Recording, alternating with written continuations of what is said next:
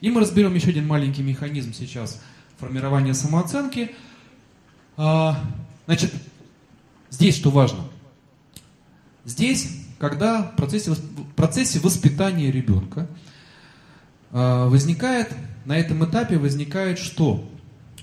Возникает, вот смотрите, с ощущением «я минус», с ним э, вообще жить возможно или нет? Как вы считаете? Невозможно. С ощущением «я минус» жить невозможно. Либо невозможно, либо очень сложно. Понимаете? Поэтому в процессе воспитания личность человека расщепляется как бы на две, на две составляющие. Происходит такое расщепление личности. Формируется как бы два неосознаваемых списка. А, возникает список я плюс, если. Я плюс, если выполняю определенные, вот делаю то-то, то-то, то-то, то-то, то-то. И я минус, если я делаю то-то, то-то, то-то, или не делаю, там, третье, пятое, десятое и так далее. Два списка.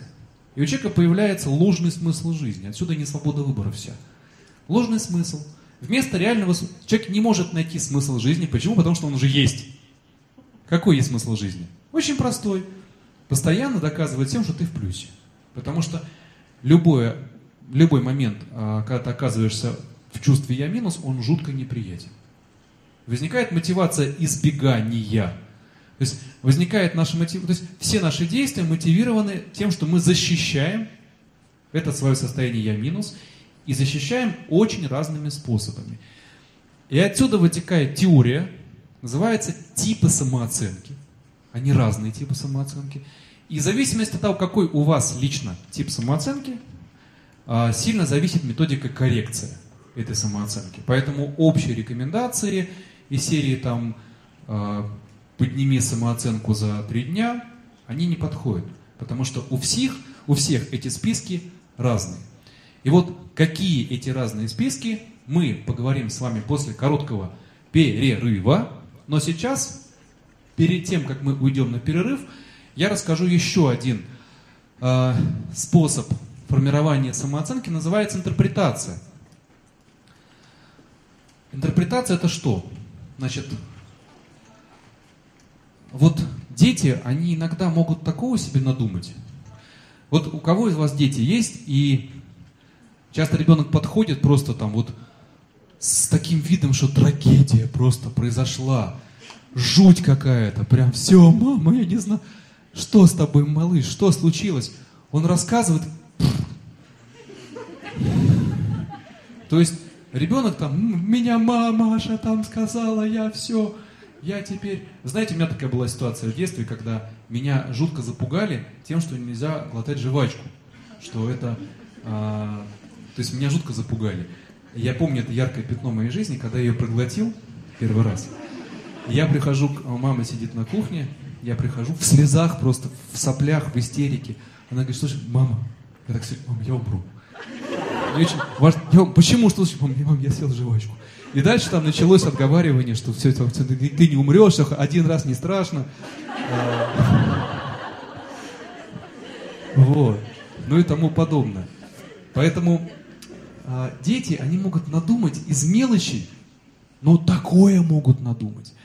И вот, ну, рассказываю ситуацию, допустим, вот видите, картинка здесь, э, стоит мальчик грустный, там родители с, возятся с маленькой девочкой.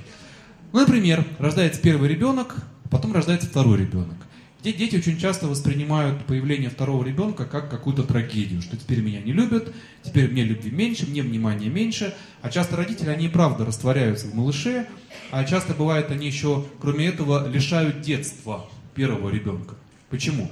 Ну, ты теперь взрослая, у тебя есть маленький братик, то есть сперва родилась нянька, а потом лялька.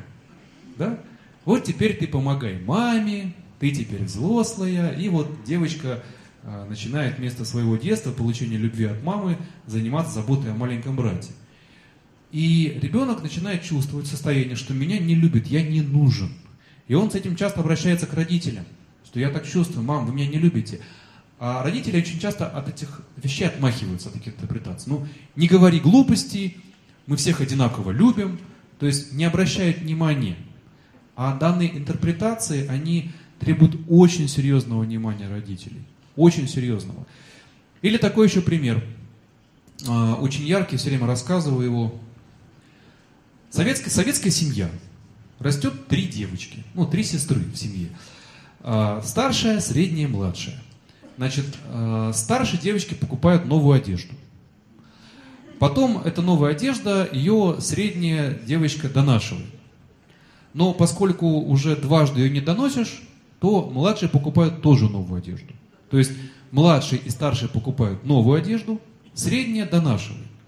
Вроде бы логично, да, ну, в советской семье денег э, было немного, поэтому вроде бы логично, одежда хорошая, как раз таки по размеру, да, все логично, зачем выбрасывать, если можно вот так вот сэкономить, лучше там поедете в путешествие. Ну, допустим, логика есть. Но девочка, у нее стойкое чувство, что ее не любят.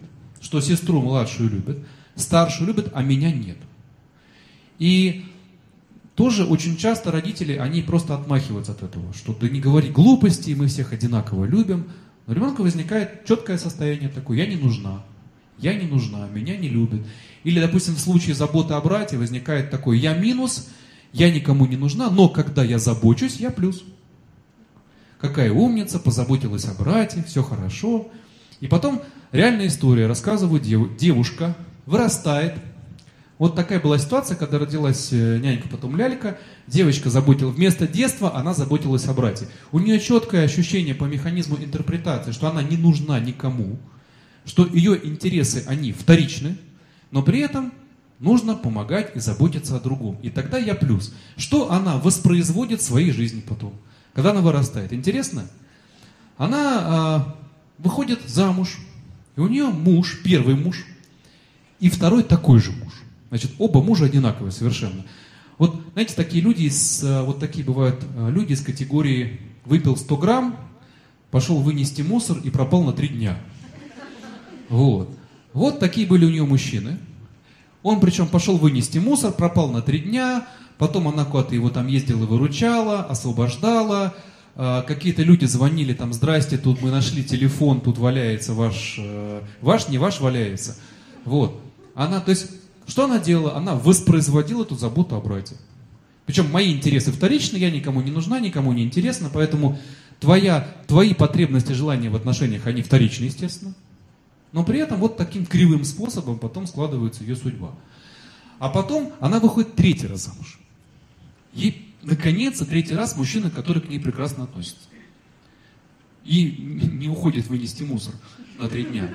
Но но у него есть ребенок от первого брака. И начинается дальше. Не общаясь с ребенком от первого брака, встречайся с ним еще меньше, и потом уже были ужасные требования, невозможные. Общайся с ним не реже раз в месяц. Естественно, мужчина сказал, ты знаешь что? Это была протестная реакция. Общался, общаюсь и буду общаться. И он даже чаще стал общаться.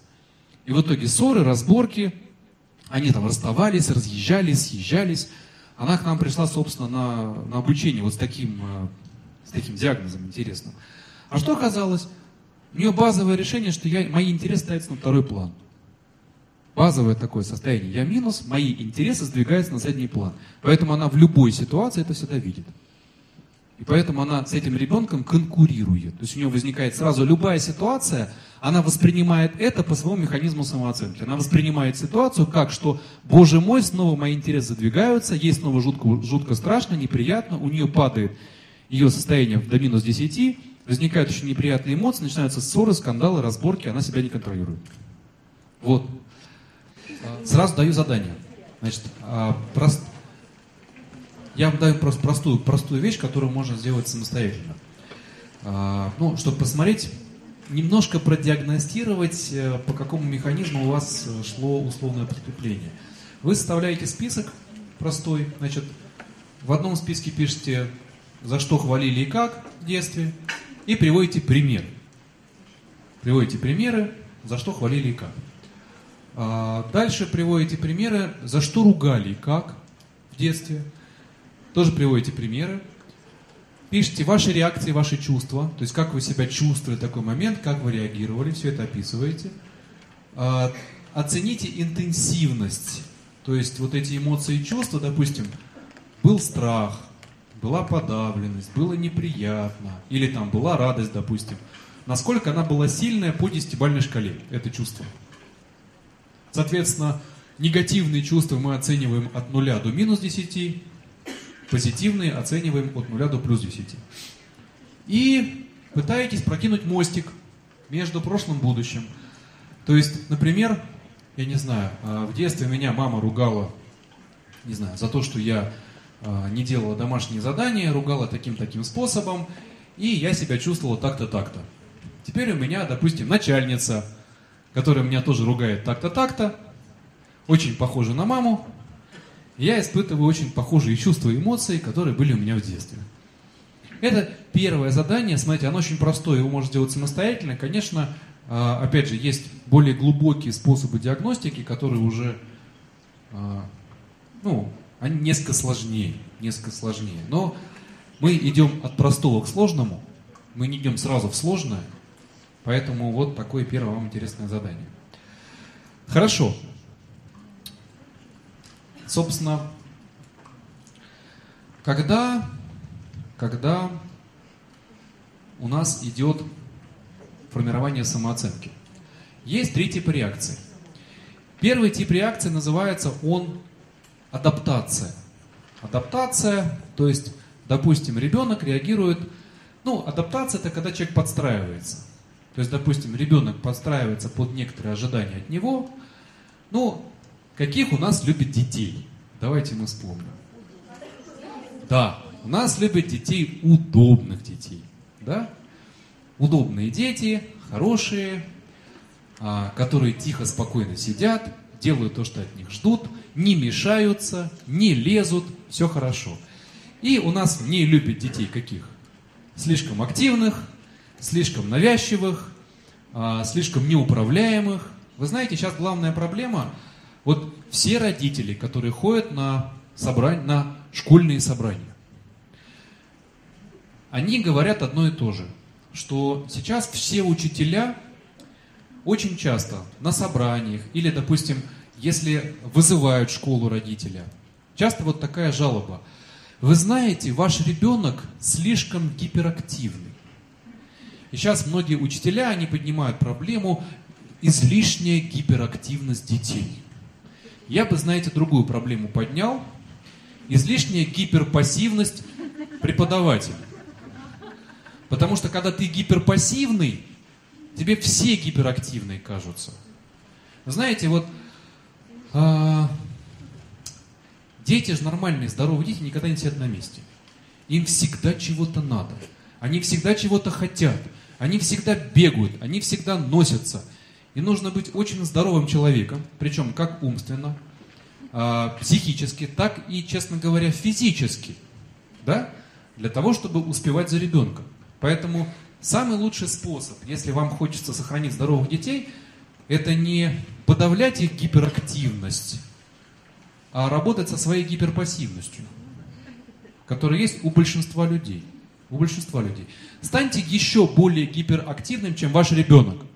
И не будет проблем, серьезно. Все будет классно, все будет здорово.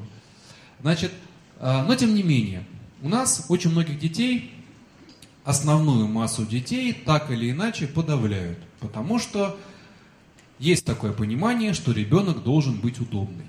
И, Господи, зато, знаете, даже есть такая ценность. Вот какой у вас классный мальчик, какая у вас хорошая девочка, какая послушная, какая замечательная ой, какая классная, да, то есть таких детей очень много хвалят в нашем обществе. И детей, которые непослушны, на них смотрят с ужасом, их ругают, а, их по-разному стыдят. И, собственно говоря, когда ребенка подавляют так или иначе, он выдает, три, он выдает а, разные типы реакций. Почему вот часто бывает, допустим, в одной семье растет два там брата, две сестры, вроде одинаковые родители, вроде бы одинаковое воспитание, но вырастают два разных человека. Замечали такие явления, да, часто? Потому что от, от того, какие, каким человек станет, точнее, каким человек станет, это зависит сильно от, того, от его темперамента, от того, как он реагирует на ту или иную ситуацию. А, вот, допустим, есть дети, которые подстраиваются. Подстраиваются, их подавляют, и они подавляются. Их ломают, и они ломаются. И они такими удобными становятся, тихими, спокойными, да. А как потом таким детям удобным жить, как потом они живут, как развивается их жизнь, об этом мы немножко поговорим позже. Об этом мало кто думает.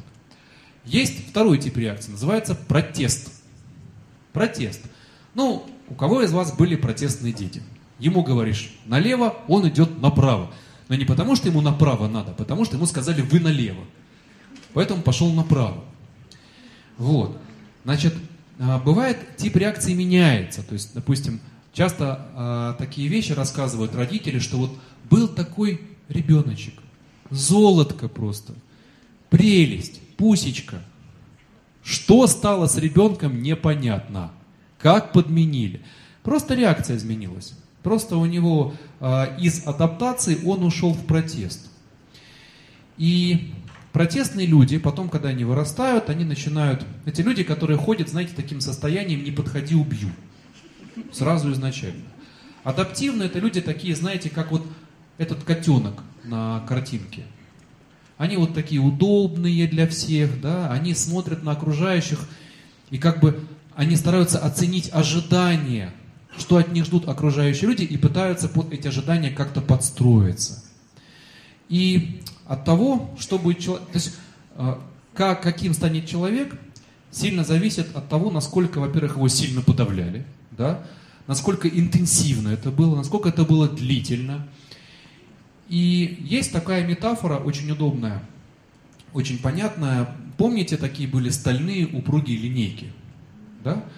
Вот очень часто, когда, если ребенка сильно-сильно подавляют, он подстраивается, подстраивается, подстраивается, подстраивается. Какой-то момент линейка вырывается из руки.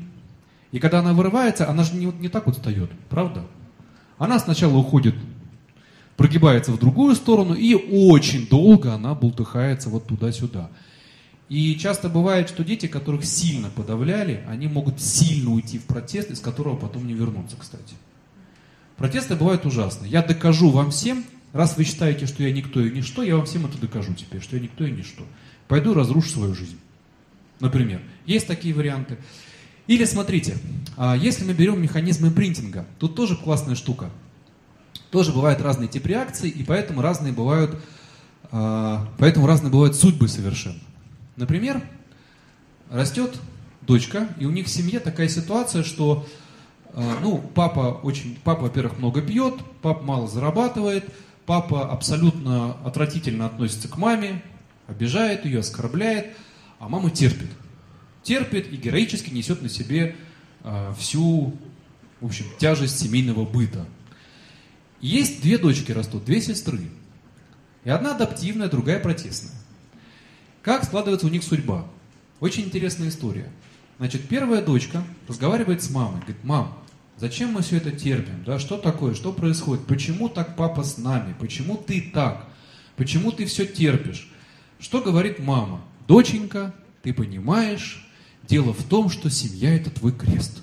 Ну, есть такое убеждение у некоторых женщин, и у мужчин, кстати, бывает. Семья это твой крест, надо ее нести, надо все равно, какой бы ни был человек, любить, принимать, холить, лелеять. И вообще, доченька, папа наше все, мы никому будем не нужны, вот, кроме папы, э, кроме папы на нас никто, в общем, мы никому будем не нужны, кроме папы, поэтому будем с папой. Доченька по реакции адаптации, по, по линии адаптации, она принимает решение и по механизму импринтинга у нее возникает подобная семья. То есть она а, потом проецирует все это в своих отношениях, и у нее тоже мужчина, который ни во что ее не ставит, а она терпит и несет свой крест. Это адаптивная реакция. Вторая доченька растет, и она с тем же самым вопросом подходит к маме. Мам, почему ты терпишь? Мама отвечает, как вы поняли, то же самое, да? Что, доченька, мы никому нужны не будем, да мы без папы помрем.